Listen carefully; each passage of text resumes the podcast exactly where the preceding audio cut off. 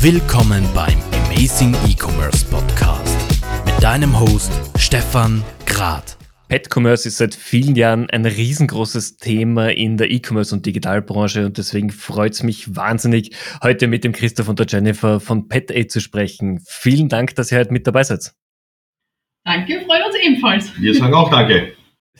Für diejenigen unserer Zuhörer, die euch noch nicht kennen, wollt ihr euch mal ganz kurz vorstellen, was macht ihr und warum ist eure App eigentlich so wahnsinnig spannend für viele Haustierbesitzer? Ähm, kurz gesagt, äh, wir machen Elga fürs Tier. Das heißt, äh, alle Informationen rund ums Tier immer griffbereit zur Hand zu haben. Besonders in Notfällen sehr wichtig. Die passieren meistens abends oder am Wochenende oder wenn man selber nicht persönlich anwesend ist. Das heißt, wenn das Tier von wem anderen in der Obhut von wem anderen ist. Und da ist es ganz wichtig, dass immer alle Informationen griffbereit zur Hand sind, äh, damit der, der Tierarzt oder die Tierärztin, äh, die das Tier behandelt, nicht lange erst in der Historie rumforschen muss, sondern gleich alles zur Hand hat. Mhm. Wie seid ihr drauf gekommen? Weil hm, ich bin ja selber Tierbesitzer, ich habe halt die Impfpässe bei mir zu Hause liegen, die sind dann mal wieder im Auto, wenn man beim Tierarzt war, dann findet man sie wieder nicht. Wie seid ihr drauf gekommen, das zu digitalisieren? Ja, wir zwei haben vor jetzt schon über drei Jahren unsere französische Bulldogge bekommen und für uns ist es einfach ein Familienmitglied. Und leider auch rassebedingt hat sie einfach immer häufiger gesundheitliche Probleme schon im Babyalter sozusagen gehabt. Und bei uns war es einfach teilweise so verwirrend, dass jedes Mal, wenn wir auch Tierarzt gewechselt haben oder auch wenn man beim selben war, dass wir einfach den Überblick zwischen den Medikationen, den Zetteln für die Versicherungen, Rechnungen, den Überblick über die Futterpläne einfach verloren hatten und haben gesagt, da muss es ja irgendwie eine bessere Lösung geben, als wie permanent das auf Notizzettel zu schreiben. Oder für die Omas, die dann auf den Hund aufpassen, einen Zettel zu hinterlassen, wo keiner die Schrift lesen kann. Und haben uns dann eigentlich im Internet auf die Suche gemacht und haben aber keine zufriedenstellende Lösung gefunden und haben gesagt, das können wir besser, beziehungsweise wir wollen einfach für alle Haustierbesitzer, die ihr Haustier lieben, das ist auch unser Motto, die beste medizinische Versorgung für ihr Tier gewährleisten und somit ist der Entschluss gekommen, Pet Aid, der Schutzengel für den Tier zu machen. Finde ich wahnsinnig wichtig, wie du gesagt hast, äh, Haustiere gehören ja zur Familie, sind Familienmitglieder für die meisten Menschen. Ähm, jetzt ist aber gerade der medizinische Bereich nicht der einfachste, wo man mit Innovationen reinkommen kann. Also ich glaube, es werden die Haustierbesitzer sehr leicht sein zu überzeugen, aber wie geht es euch mit den Ärzten? Da haben wir jetzt ähm, nicht das große Problem. Ähm, es ist schon auch ein, äh, ein Anspruch von uns, dass wir Tierbesitzer ein bisschen emanzipieren wollen. Das heißt, ähm, die Daten, die ein Tierarzt hat, die gehören ja mir als Tierbesitzer. Es ist aber oft so, wenn man den Tierarzt wechselt, dann macht man das meistens nicht im Guten und dann bekommt man die Daten gar nicht mit. Und das ist äh, natürlich etwas Negatives, das wollen wir, das ist das eine, was wir ändern wollen. Das andere ist, wir haben super Feedback von Tierärzten. Wir haben jetzt erst wieder waren wir bei einem neuen Tierarzt ähm, da muss man lange Formulare ausfüllen, wenn man zum ersten Mal da ist. Und das haben wir uns gespart, weil wir ja einige USPs haben, wie zum Beispiel eine integrierte Mail-Funktion äh, und eine Notfallakte. Das heißt, bei Knopfdruck werden die wichtigsten Informationen aus der gesamten Akte von dem Tier zusammengefasst in einem PDF.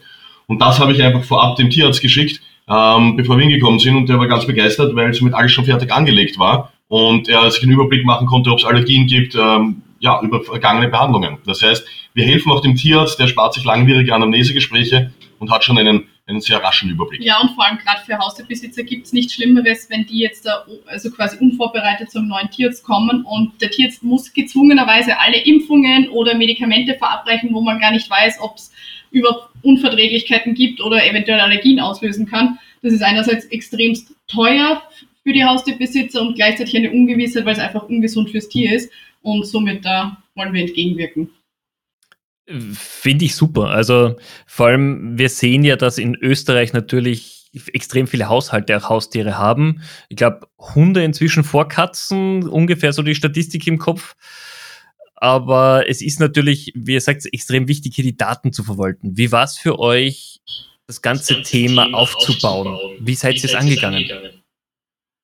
Ähm, also wir haben, äh, nachdem es ja eine, eine Web-App ist, die man ähm, auf jedem Endgerät verwenden kann und von überall Zugriff hat, das ist auch unterschiedlich, muss man da nichts runterladen, ähm, haben wir gesagt, äh, wir haben ganz stark natürlich auf Social Media Marketing gesetzt.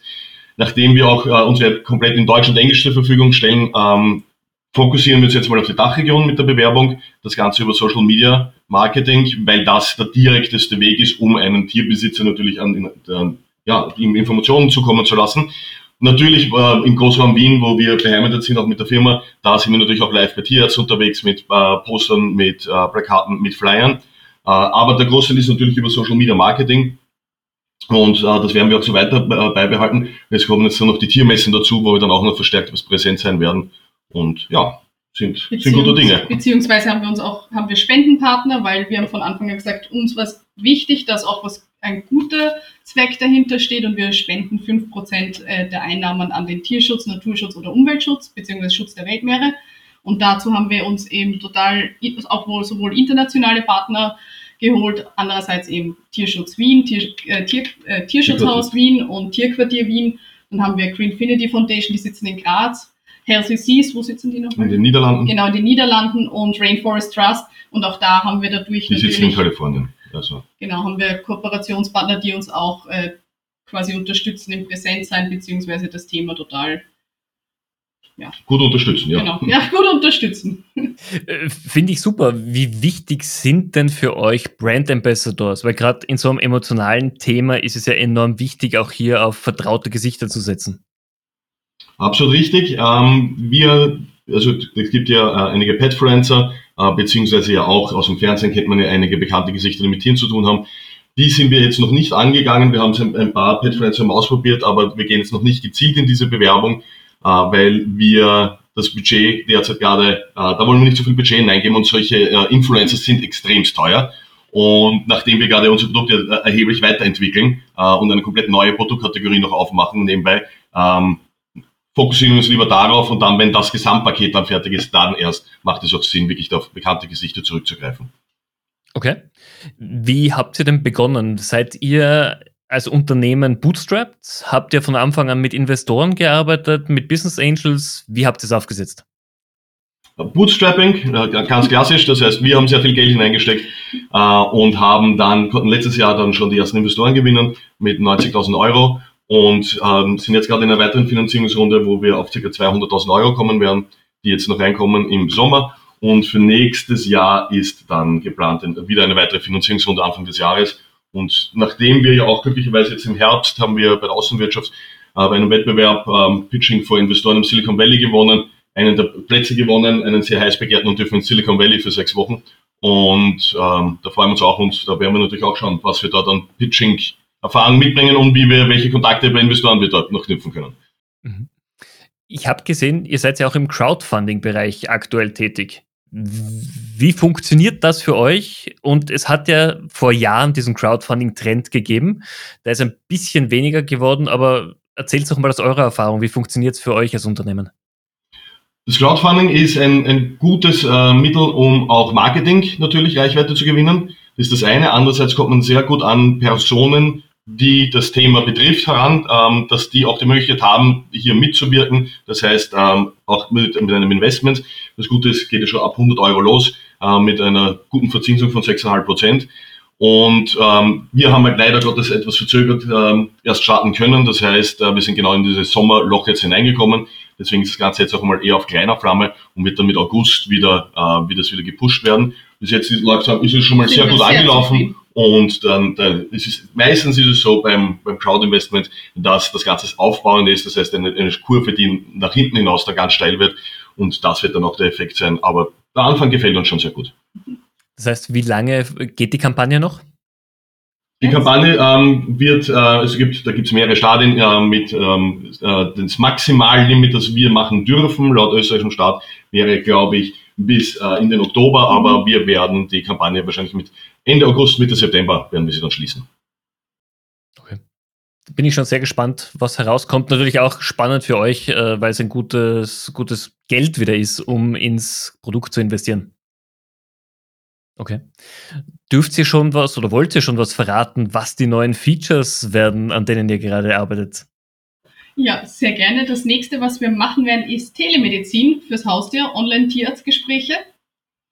Das ist die, für uns die nächstlogische Anbindung an unser bestehendes Produkt. Denn was in Zukunft, also was jetzt gerade auch durch Corona, hat man ja gemerkt, dass der Trend eindeutig auch generell im Humanbereich ähm, Telemedizin total akzeptiert ist und gerade bei Haustierbesitzern jetzt absolut ein brandheißes Thema ist, weil wir sehen eindeutig die Vorteile darin, dass Einerseits ist es eine extreme Zeitersparnis für den Haustierbesitzer, das Haustier selber ist nicht gestresst, dass wenn es um kleine Wehwehchen oder um Kleinigkeiten geht, dass es extra zum Tierarzt äh, gezerrt werden muss. Äh, inklusive auch kostengünstiger ist es, denn in 75 Prozent der Fällen haben wir, äh, hat sich herausgestellt, auch laut Statistik, dass es reicht, äh, mit einem Tierarzt online zu sprechen.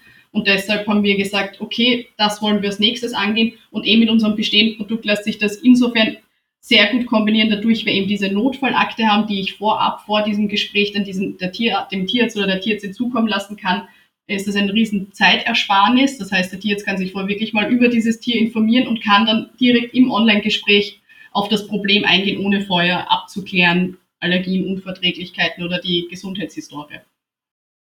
Finde ich, find ich wahnsinnig spannend, ein super Produkt, weil das werde auch ich dann nutzen. Meine zwei Maine-Coon-Katzen hassen es, im Auto zum Tierarzt zu fahren. Und denen könnte man das dann auf jeden Fall ersparen damit.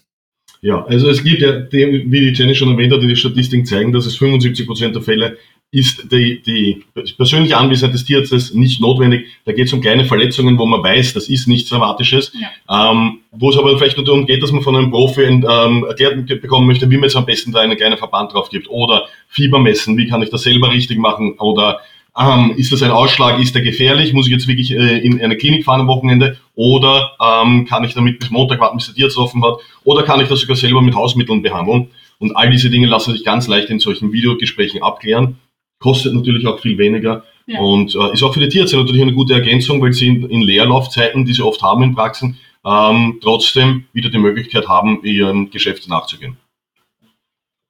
Und man muss ja auch mit einkalkulieren, dass wahrscheinlich im Herbst die nächste Corona-Welle kommen wird, womit natürlich äh, so eine Telemedizin enorm gut ankommen wird. Ja, Absolut. vor allem, man ist auch ortsunabhängig, weil egal, ob ich am Land bin, ob ich gerade im Ausland bin, etc., ich kann das überall nutzen, somit ist es total vorteilhaft. Ich muss mir darüber überhaupt keine Gedanken mehr machen, beziehungsweise wir wollen es ja 24-7 anbieten, das heißt, selbst die meisten Unfälle kennt man ja oder die Schwierigkeiten sind immer entweder, wenn der Tier jetzt nicht geöffnet hat oder am Wochenende oder am wunderbaren Feiertag, ja, und ähm, das lässt sich halt mit äh, unserem Service dann leicht lösen. Und als zusätzliche Ergänzung auch noch, wenn es eben weil es ja auch viel geht darum, wenn man mit dem Tier unterwegs ist oder ja. ähm, wenn eben alles geschlossen, der, der normale Tierarzt geschlossen ist, werden wir auch noch als zusätzliche Ergänzung eine Tierarztsuche äh, einpflegen als, als kostenloses Goodie für die Leute. Das heißt, wenn ich etwas habe, dann drücke ich einfach auf den Knopf und sehe in meiner direkten Umgebung alle geöffneten Tierarztpraxen, äh, die, ähm, dass ich den schnellsten Weg finde und dann nicht lang herumsuchen muss, sondern dass man wirklich über Padit als Single Point of Contact äh, bei der Tiergesundheit möglichst viel abdecken kann finde ich eine gute Ergänzung, wenn ihr dann vielleicht noch überlegt, sogar noch Bewertungen einzuführen, dass man einfach Erfahrungen auch teilen kann. Das wäre dann auf jeden Fall me mega hilfreich. Absolut, ja. Also das wird alles in, in verschiedenen Ausbauschritten natürlich kommen. Ähm, das Ziel ist natürlich mal die Tierarztsuche, aber eine Bewertung ist auch etwas ganz Wichtiges. Muss man immer Sorge tragen, weil wir wissen ja, mit Bewertungen, das ist immer sehr zweischneidig. Da gibt es ja dann mhm. auch die Konkurrenz, die dann vielleicht äh, hier ein bisschen mitmischt und den anderen Tierarzt ein bisschen schlecht machen will. Das heißt, da müssen wir vor, vor ähm, Sorge tragen dafür im Vorhinein schon, dass wir solche Dinge technisch möglichst, äh, möglichst gut ausschließen und dann natürlich auch äh, äh Personal hinsetzen, das Ganze auch immer regelmäßig überprüft. Aber es ist das eindeutige Plan. Super. Jetzt ist es das eine, eine gute Idee zu haben und eine andere, das natürlich auch als Unternehmen umzusetzen. An welchem Punkt war euch klar, okay, aus dieser guten Idee wollen wir jetzt ein Unternehmen machen? Das war ziemlich genau im ja. Jänner 2020. Also im, die ersten Ideen dazu hatte ich im Mai 2019. Ähm, habe dann auch schon zum Recherchieren angefangen, mir ziemlich viel zusammengeschrieben, was ich mir so vorstelle. Und dann im Jänner 2020 haben wir eine äh, qualitative Marktforschung durchführen lassen bei Hunde, Katzen und Pferdebesitzern, wo wir mal ähm, so, äh, das ganze Thema abgesteckt haben und abgeklärt haben, weil ich natürlich wissen wollte, habe nur ich das Problem oder gibt es auch andere? Ähm, nicht, dass man da, da viel Energie und Zeit und Geld hineinsteckt und dann draufkommt, das, das ist ja gar kein, gar kein Problem, das gelöst werden muss. Und da die Ergebnisse waren sehr eindeutig von der Marktforschung und das war dann für uns der Moment, wo wir genau. gesagt haben, okay, das, da, da müssen wir dranbleiben, das, da müssen wir was unternehmen. Wart ihr davor auch schon unternehmerisch tätig oder ist es jetzt euer erstes Unternehmen, das ihr aufgebaut habt? Es ist das erste Startup. Ähm, unternehmerisch tätig war ich schon. Ich hatte, ich hatte davor schon andere Firmen. Aber ganz wichtig, das erste Startup und die, der Unterschied zwischen einem KMU und einem Startup ist ein gewaltiger, der in Büchern gar nicht, gar nicht deutlich genug beschrieben werden kann. Ähm, ja, also eine spannende Reise, drücken wir es mal so aus. Ich sage auch immer, äh, Startup gründen ist der beste MBA, den man machen kann, vor allem weil er wirklich praxisnah und praxisrelevant ist. Was sind nach den ersten zwei Jahren eure Erfahrungen? Was würdet ihr jemandem mitgeben, der jetzt gerade überlegt, ein Unternehmen zu gründen? Ganz wichtig, Punkt Nummer eins, das Team muss ergänzend sein, muss vollständig sein, bevor man überhaupt ans Produkt geht. Ähm, wenn irgendeiner, irgendein Part fehlt im Team, äh, das Ganze nachträglich reinzubringen, ist schwierig. Ähm, haben wir selber durchgemacht, wir wollen wir niemandem empfehlen. Was war bei euch die Position oder die Fähigkeiten, die später dazugekommen sind? Ja, unser CTO, das heißt der Techniker, den haben wir erst später dazugenommen. Ähm, wir sind am Anfang da etwas blauäugig rangegangen und Sachen und uns gedacht, okay, wenn wir das eh auslagern, dann wird diese Firma das machen. Ähm, uns ist dann erst im Weg bewusst geworden, wie, wie schwierig es ist, mit IT-Firmen umzugehen. Ähm, oder eine gute zu finden, die auch wirklich das einhält, was sie verspricht in der Zeit, die sie versprochen hat und in dem Budget, das sie versprochen hat. Und da ist man, wenn man eben keinen ITler an Bord hat, ist, tut man sich extrem schwer, die frühen Warnzeichen zu erkennen und auch äh, gekonnt einzuschreiten. Und deswegen war für uns das die Erfahrung, genau. nur wenn das Team komplett ist, dann kann man es einfach viel schneller ähm, äh, ja, hinbekommen, viel schneller ja, das, das Produkt fertigstellen, viel schneller auf den Markt kommen. Ja, das ist wirklich von unserer Seite aus die größte Empfehlung eigentlich, die wir allen mitgeben können. Und sucht euch möglichst schnell ein Business Angel, was in Österreich extrem schwierig ist. Wir haben es ja jahrelang probiert. Ähm, also das ist auch etwas, äh, man sollte sich ganz genau mal mit der Förderkomplexität in Österreich auseinandersetzen. Äh, das ist, jede Fördereinreichung ist, als ob man eine Bachelorarbeit schreiben würde. Und äh, auch äh, Gedanken machen, wo, im Vorab schon Gedanken, wo kriegt man denn finanzielle Mittel her, wie über Business Angels oder Investoren. Da sind wir leider nach unserer Erfahrung, in unserer Branche, muss ich dazu sagen, sind wir da in, in der Dachregion extrem schwach aufgestellt mit Investoren. Ist natürlich was anderes, wenn es jetzt um Krypto geht oder wenn man für Immobilieninvestoren sagt, das geht ganz rasch. Aber Pet Tech ist im, in Zentraleuropa komplett unterentwickelt. Äh, das ist eine eigene Produktkategorie oder Investmentkategorie im angelsächsischen Raum. In Europa ist es, also in Zentraleuropa ist es kaum noch bekannt. Mhm. Gebe ich vollkommen recht. Dabei haben wir ja in Österreich eines der größten Pet-Tech-Unternehmen weltweit sitzen, mit Tractive zum Beispiel. Seid ihr mit denen auch in Kontakt in der Kooperation? Noch nicht. Ähm, wir könnten mit unseren Produkten, besonders mit auch Telemedizin und unserer App, wären, könnten wir natürlich extrem gut ergänzen. Ähm, Tractive, also diese drei Produkte zusammenzubringen, würde den Customer Lifetime Value auch stark erhöhen für Tractive.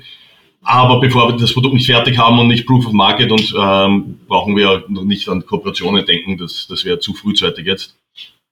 Und Tractive ist halt, hat halt auch gezeigt, Tractive hat in, in Europa gestartet und mittlerweile kommt man kaum noch was mit in Europa, weil sie alles auf Amerika fokussieren, weil man einfach sieht, es geht dort anders, es geht schneller und wenn man einmal das sich gut gemacht haben, wenn sie den Fuß einmal dort drüben haben, dann sagen sie, okay, bevor sie sich da jetzt etwas mit dieser langsameren Mentalität äh, herumschlagen, machen sie es lieber auf die rasche, auf die rasche Art, was ich verstehen kann. Ja, da ist halt Europa mit den unterschiedlichen Sprachen, Kulturen, Ländern eine größere Herausforderung als wie Amerika. Oder auch der asiatische Raum. Ist, ist einfach so. Okay. Wenn wir uns jetzt mal euren Unternehmeralltag ansehen, wie arbeitet ihr? Seid ihr beide so im 5am Club, das heißt ab 5 Uhr in der Früh voll aktiv und am Arbeiten oder habt ihr den normalen Unternehmeralltag, der verteilt über den ganzen Tag ist? Wie arbeitet ihr? Ich würde es so beschreiben, gerade im Startup, jeder Tag ist anders und man muss extrem flexibel reagieren. Also es gibt Tage, wo, wo man von 6 in der Früh bis um 12 am Abend durchsitzt. Es gibt Tage, wo man einfach um 9 anfängt, dann genauso bis am Abend durchmacht es ist so unterschiedlich, vor allem wir beide haben unterschiedliche, also quasi einen unterschiedlichen Rhythmus. Also der Christoph ist eher der, der Abendmensch, ich bin eher ganz am Morgen. Also das wird, das teilt sich auch gut auf, gerade auch wenn es um Termine geht. Also ja, ich würde so beschreiben, jeder Tag ist anders. Also wir merken das einfach total, dass je nach Bedarf, was gerade an Produktentwicklung ansteht, was gerade äh, an Kooperationen ansteht, es ist so unterschiedlich. Also es, kein Tag ist wie der andere. Also planbar so mit, mit so einer Art Büroöffnungszeiten, das, das gibt sowieso nicht. Es geht eben, wie gesagt, manchmal ja. geht's geht's um 5 Uhr los. Ähm, meistens geht's aber bis spät in die Nacht. Genau. Äh, das ist einmal ein Fixpunkt. Ähm, also von 40 Stunden braucht man als Startup nicht einmal, nicht mal ansatzweise träumen. Die hat man meistens bis Mitte der Woche schon abgehakt. Erreichbar ist man rund um die Uhr. also. also das ist das, was ja auch Investoren immer sagen, sie ja. investieren, wenn dann ins Team. Sie wollen das Feuer sehen und genau das Feuer braucht man und man braucht ein langbrennendes Feuer, ja. äh, dass man nicht zu rasch aufgibt, weil das bedeutet wirklich über Monate, Jahre hinweg mehr oder weniger sieben Tage die Woche zu arbeiten, ja. äh, nicht auf die Uhr zu schauen. Das heißt, äh, 15, 16 Stunden Tag ist was ganz was Normales und dabei aber immer die Leidenschaft und das Feuer aufrechthalten, ähm, das ist einfach wesentlich. Ansonsten ähm, ist das Ganze zum Scheitern verurteilt. Kann ich zu 100% unterschreiben. Jetzt ist natürlich auch das Skillset der Gründer oder der Unternehmer wahnsinnig wichtig.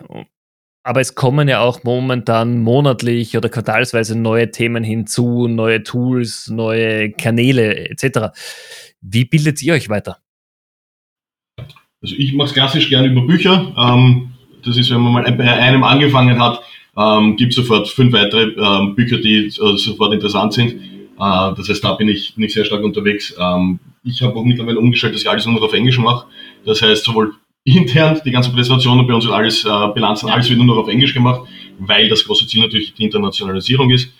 Ähm, und dem, dementsprechend auch alles, was ich an, an Fortbildung mache, also mit Büchern, äh, Zeitschriften, äh, sei es äh, Harvard Business Review, was auch immer, alles nur noch auf Englisch, um da auch die, die sprachlichen Skills weiter zu verbessern natürlich. Ja, und zusätzlich nehmen wir auch jetzt noch immer wieder Workshops an, also sei es. Marketing-Workshops, Content Marketing oder Content für Social Media Erstellung. Also wir versuchen überall, wo es Angebote gibt, abzuwägen, ist das jetzt für uns ein Thema, das jetzt passt. Wenn wir Zeit haben, ja, nehmen wir ein Angebot immer sehr gerne an, weil am Ende nimmt man mindestens einen Satz auf jeden Fall oder ein Thema mit, wo man sagt, das hat sich schon ausgezahlt. Also was auch wichtig ist, die sind die Acceleratorenprogramme, die es ja auch ja. zum Glück in Österreich schon gibt. Ähm, das ist auch einfach immer interessant oder auch so Netzwerkveranstaltungen, Startup-Stammtisch, was auch immer das ist auch eine Art Fortbildung, einfach viel mit anderen Startups äh, sich auszutauschen. Nicht jeder muss das Rad neu erfinden, nicht jeder muss ins äh, selbe Fettnäpfchen steigen. Das ist einfach auch, ich sehe das auch als Weiterbildung, einfach mit möglichst vielen anderen Startups reden, welche die es geschafft haben, welche die es nicht geschafft haben und ganz viel daraus lernen und mitnehmen. Ja, und vor allem man schöpft doch immer wieder Energie, wenn man sich gegenseitig immer wieder sieht. Also man trifft sich schon immer wieder die gleichen Leute, aber trotzdem, das hilft irgendwie immer den Fokus zu behalten, zu sagen, hey, ist doch total toll, was sich getan hat bei dir oder bei uns. Also das gibt einen irrsinnigen Energiepush. Also, sind, sind Menschen mit demselben ja. Mindset. Das ist etwas sehr Wichtiges. Ich glaube, das Netzwerken ist auch die, die Grundbasis als Unternehmer erfolgreich zu sein, weil du kennst dann irgendwann einfach in allen Teilbereichen jemanden, den du um Rat fragen kannst oder um Kooperationen fragen kannst. Ist ja ganz, ganz wichtig. Jetzt habe ich erlebt, gerade in Österreich, wenn man die Startup-Community nimmt und man trifft sich, ähm, es ist oder es war in den letzten Jahren sehr wenig Gehaltvolles dabei, weil die meisten haben gepitcht um Investoren, auch gegenseitig. Und äh, richtig über die eigene Idee, über das eigene Startup hat man immer wenig erzählt, weil man Angst hatte, irgendwer nimmt dann was weg. Eine Idee, ein Feedback, ein Tool, was auch immer. Wie hat sich das jetzt geändert aus eurer Erfahrung raus? Also durch also vielleicht liegt es an, an, Corona, an den ganzen Lockdowns, an, äh, an der Pandemie insgesamt, weil bei den Events in äh, an denen wir bis jetzt, jetzt immer teilgenommen haben, war es so, dass davon nicht mehr viel zu spüren war. Das war, wenn mir jemand das wegnehmen will, sobald ich eine, eine Landingpage habe, ist die Sache öffentlich und kann mir weggenommen werden. Ähm, es gibt keine, keine Patentrechte oder irgend sowas auf, auf all diese Entwicklungen. Deswegen, man muss einfach dran sein und schnell sein, aber äh, dass jetzt ein Neid wäre, auch mit Investoren, habe ich überhaupt nicht erlebt. Im Gegenteil. Im Gegenteil. Bei, äh, wir haben oft genug schon uns ausgetauscht mit anderen Startups, wo wir potenzielle Kanäle für Investoren äh, an die weitergegeben haben, genauso von denen Tipps bekommen haben, ähm, klopft es auch einmal dort an. Also davon mhm. haben wir jetzt. Im Gegenteil, im Gegenteil. In den letzten also, eineinhalb Jahren war das wirklich ja. sehr, sehr positiv und gegenseitig fruchtsam. Ja. Finde ich schön. Also wenn sich das ein bisschen in der Community geändert hat, dann hilft das allen Unternehmern und allen Gründern auf jeden Fall nachhaltig. Ja, ich weiß, es kann sein, dass es jetzt auch nur in, in Wien so ist. Ich kann natürlich über die, über die anderen Landeshauptstädte nicht reden. Aber in, bei den Events in ja. Wien war das, war das eindeutig so. Ja. Also wir können von positiver Erfahrung sprechen. Ich weiß ja nicht, wie es die anderen haben, also mit, äh, ob die da jetzt negative Erfahrungen gemacht haben, aber jetzt von unserer Seite aus äh, absolut ja. positiv, offen. Also man steht auch regelmäßig in Kontakt, also na, kann man nichts dagegen sagen. Finde ich gut. Dann noch die letzte Frage hin zum Gründen. Wenn ihr euch was wünschen würdet, falls ihr nochmal gründen solltet, jetzt von öffentlicher Hand, staatlich, Institutionen, was auch immer. Was wäre es, was ihr euch wünschen würdet? Was euer Leben erleichtern würde? Ich finde es, glaube ich, ganz dringlich äh, wichtig, dass es steuerliche Abschreibmöglichkeiten oder Erleichterungen gibt für Leute, die investieren. Weil es ist ein bereits versteuertes Geld, das hier als Risikokapital verwendet wird. Und das ist ein sehr wertvolles Gut. Damit muss man auch sehr vorsichtig umgehen. Aber wenn jemand schon bereit ist, versteuertes Geld äh, woanders hineinzugeben, in eine andere Idee und weiß, dass trotzdem ein Risiko dabei ist, dann sollte er wenigstens eine steuerliche Erleichterung bekommen. Äh, und solange das nicht umgesetzt wird, wird es, glaube ich, auch so sein, dass weiterhin in Europa leider die Startups stagnieren, äh, die Neugründungen werden auch nicht exportieren und äh, ja, dass so viele tolle neue Ideen rauskommen, wird auch nicht passieren. Das ist halt im angelsächsischen Raum ganz was anderes. Der Trial and Error, aufstehen und gleich wieder neu gründen. Das geht dort auch. Da ist aber auch das Rahmenumfeld ein anderes und da sind wir besonders in Österreich noch wirklich weit hinterher. In Deutschland ist mittlerweile so, dass äh, Rentenfonds äh, mittlerweile in Startups investieren dürfen. Das ist ja was, da kann man in Österreich nicht mehr träumen davon. Und wäre es dann für euch keine Idee gewesen, in Deutschland zu gründen? Nein, wenn, dann wäre ich gleich weiter weggegangen. Ähm, da hat meine Mitgründerin nicht ganz mitgemacht, aber äh, es wäre, also mein, mein Wunschland wäre gewesen, gleich in England zu gründen, weil es dort einfach die Gründungskosten, die, die Geschwindigkeit der Gründung ist alles innerhalb von einem Tag erledigt, kostet kaum was. Und äh, dort ist halt auch so, dass man als Jungunternehmer einmal ziemlich ähm, von, von staatlicher Seite, von Geldforderungen ziemlich in Ruhe gelassen wird. Die sagen, die sollen einmal drei Jahre versuchen, dass, dass sie was Erfolgreiches aufbauen und dann dürfen sie ihre Beiträge leisten. In Österreich ist es so, dass von, vom eingebrachten Stammkapital gleich mal ein Großteil weg ist, weil der Staat sich denkt, ich muss gleich hingreifen, sonst, sonst kriege ich nichts mehr. Ja, aber damit wärst du ja auch im großen Trend, oder wärst ihr im großen Trend gewesen, weil viele sich inzwischen ja überlegen, entweder in Estland, in den Niederlanden oder UK zu gründen.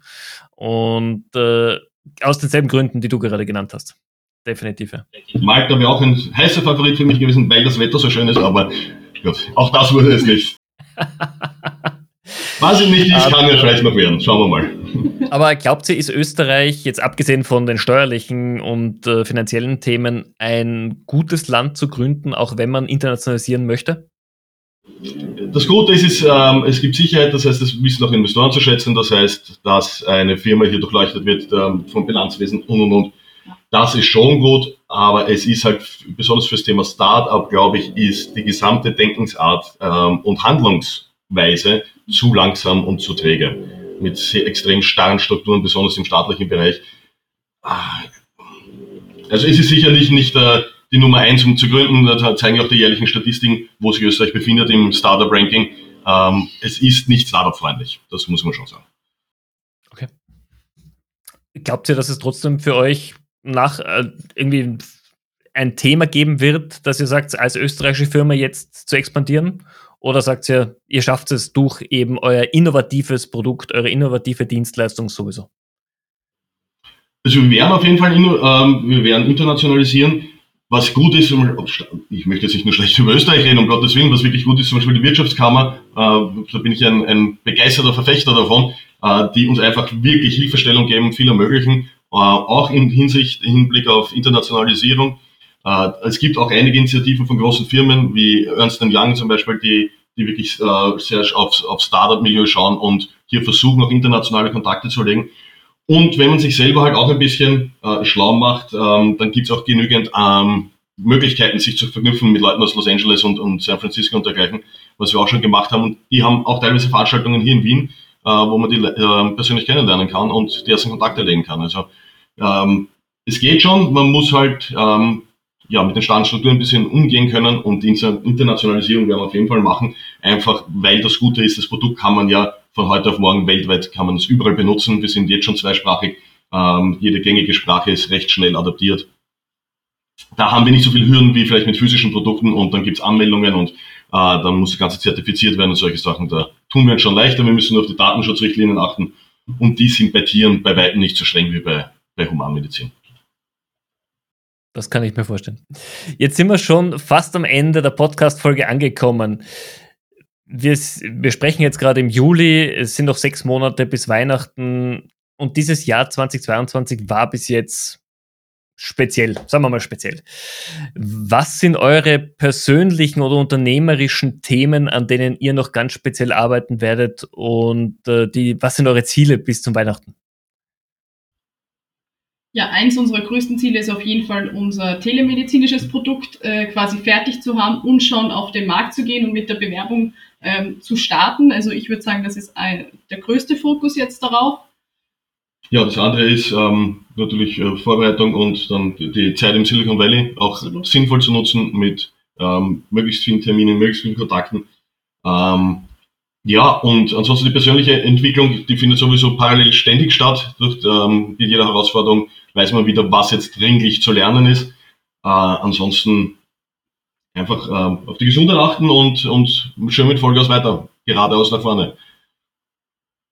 Das klingt doch gut. Dann sage ich doch, ich halte euch die Daumen. Ich wünsche euch viel Glück, dass ihr gerade mit dem emotionalen Thema wirklich Erfolg haben werdet. Es ist definitiv für Katzen, Hunde, Haustierbesitzer enorm wichtig. Und ich halte euch die Daumen, wenn ihr auch Unterstützung braucht mit Kontakten oder ähnlichem, jederzeit gerne. Und ich freue mich hier zu sehen, wie ihr als Unternehmen Erfolg haben werdet in den nächsten Monaten. Vielen Dank. Dankeschön. Ja, danke schön. Danke für die Zeit. Sehr, sehr gerne. Liebe Zuhörer, ich hoffe auch für euch war wieder eine spannende Folge. Heute mal ein bisschen weniger E-Commerce, mehr zum Thema einfach Pet Aid. Und ich freue mich, wenn ihr auch wieder Interesse habt in einer der nächsten Folgen. Wir hören uns nächste Woche wieder und ich freue mich, euch dann wieder begrüßen zu dürfen. In dem Sinne, herzlichen Dank und bis bald.